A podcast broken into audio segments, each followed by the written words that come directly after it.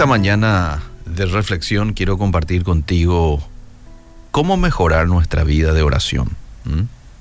¿Cómo mejorar nuestra vida de oración? ¿Usted está satisfecho con su vida de oración? Yo no conozco a muchas personas que digan sí a esta pregunta, porque la mayoría de nosotros sabemos que nos quedamos cortos en esta disciplina. Incluso los creyentes más maduros reconocen su necesidad de mejorar. Y uno de los mejores métodos para hacerlo es examinar las oraciones que están en la Biblia y usarlas como modelo. Y hoy quiero yo leer un pasaje que precisamente corresponde a su escritor, el apóstol Pablo, en Efesios capítulo 3, verso 14, a lo que él hace mención con relación a la oración. Y dice, por esta causa doblo mis rodillas ante el Padre de nuestro Señor Jesucristo, de quien toma nombre toda familia en los cielos y en la tierra, para que os dé, conforme a las riquezas de su gloria, el ser fortalecidos con poder en el hombre interior por su espíritu. Varias de las oraciones del apóstol Pablo están registradas sus epístolas. Y sabes qué? Ofrecen una perspectiva maravillosa acerca de las diferentes maneras de orar. El pasaje que acabo de compartir, vemos dos fundamentos en cuanto a la oración.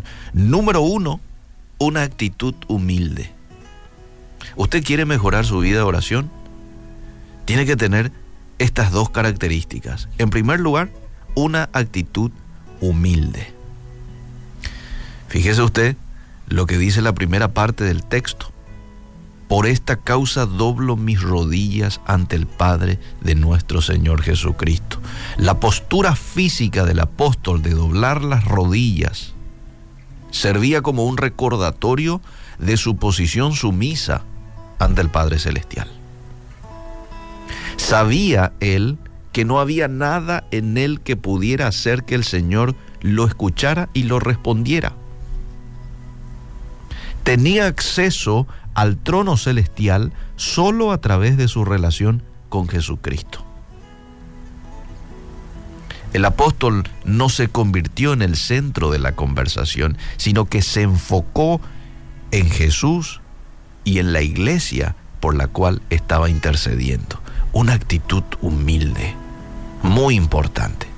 Y el segundo fundamento en la oración del apóstol Pablo y que yo hoy podría también imitar a la hora de ajustar algunos puntos en mi vida de oración es tener un enfoque en Dios.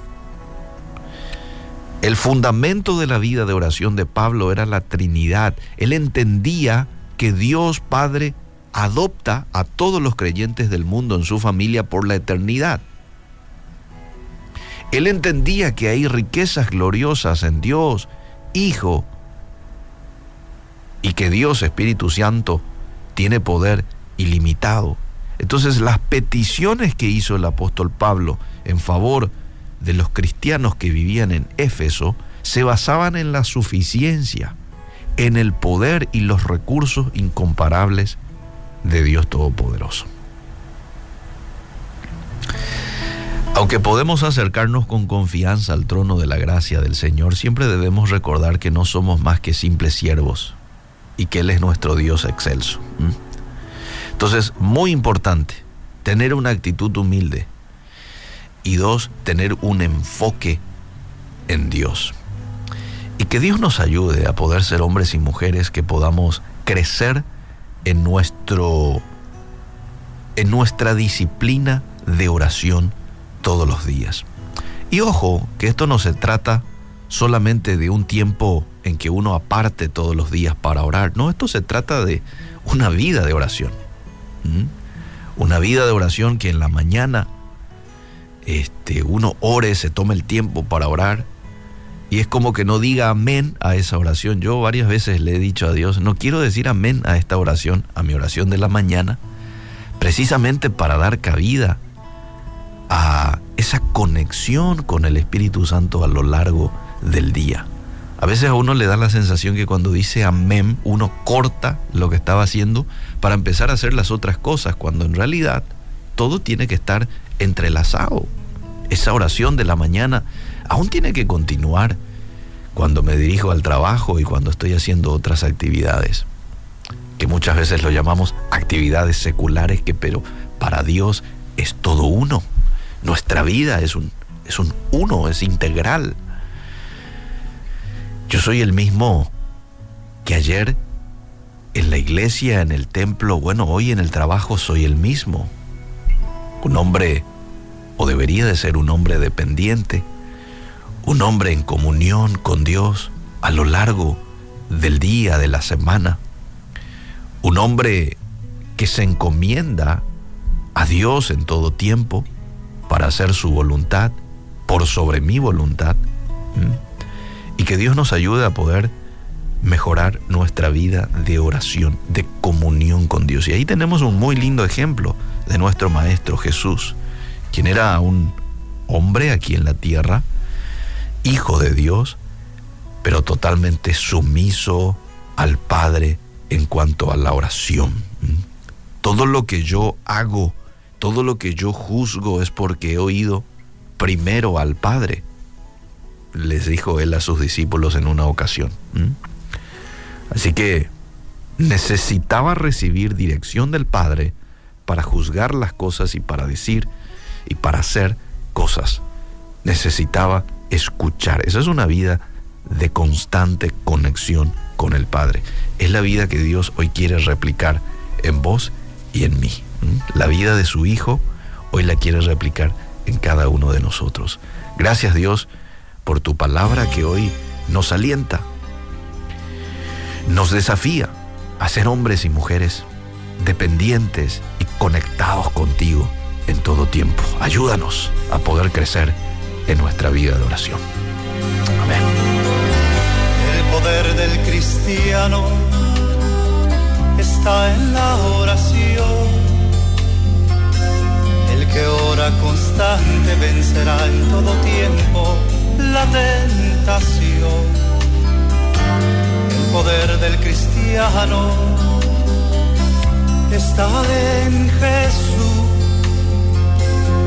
y Cristo nos dijo, orad siempre, siempre, porque la respuesta está en la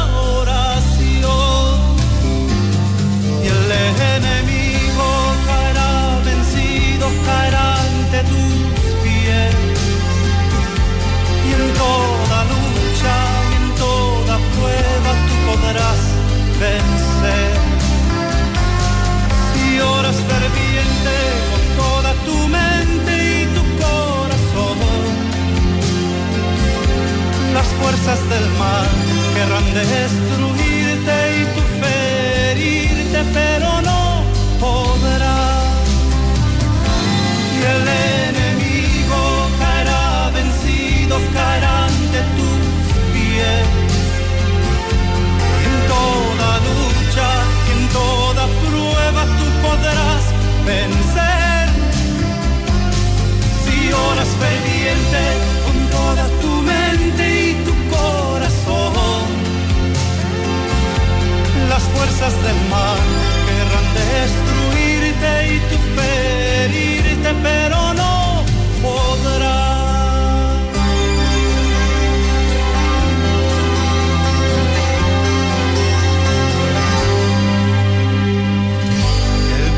del cristiano está en la oración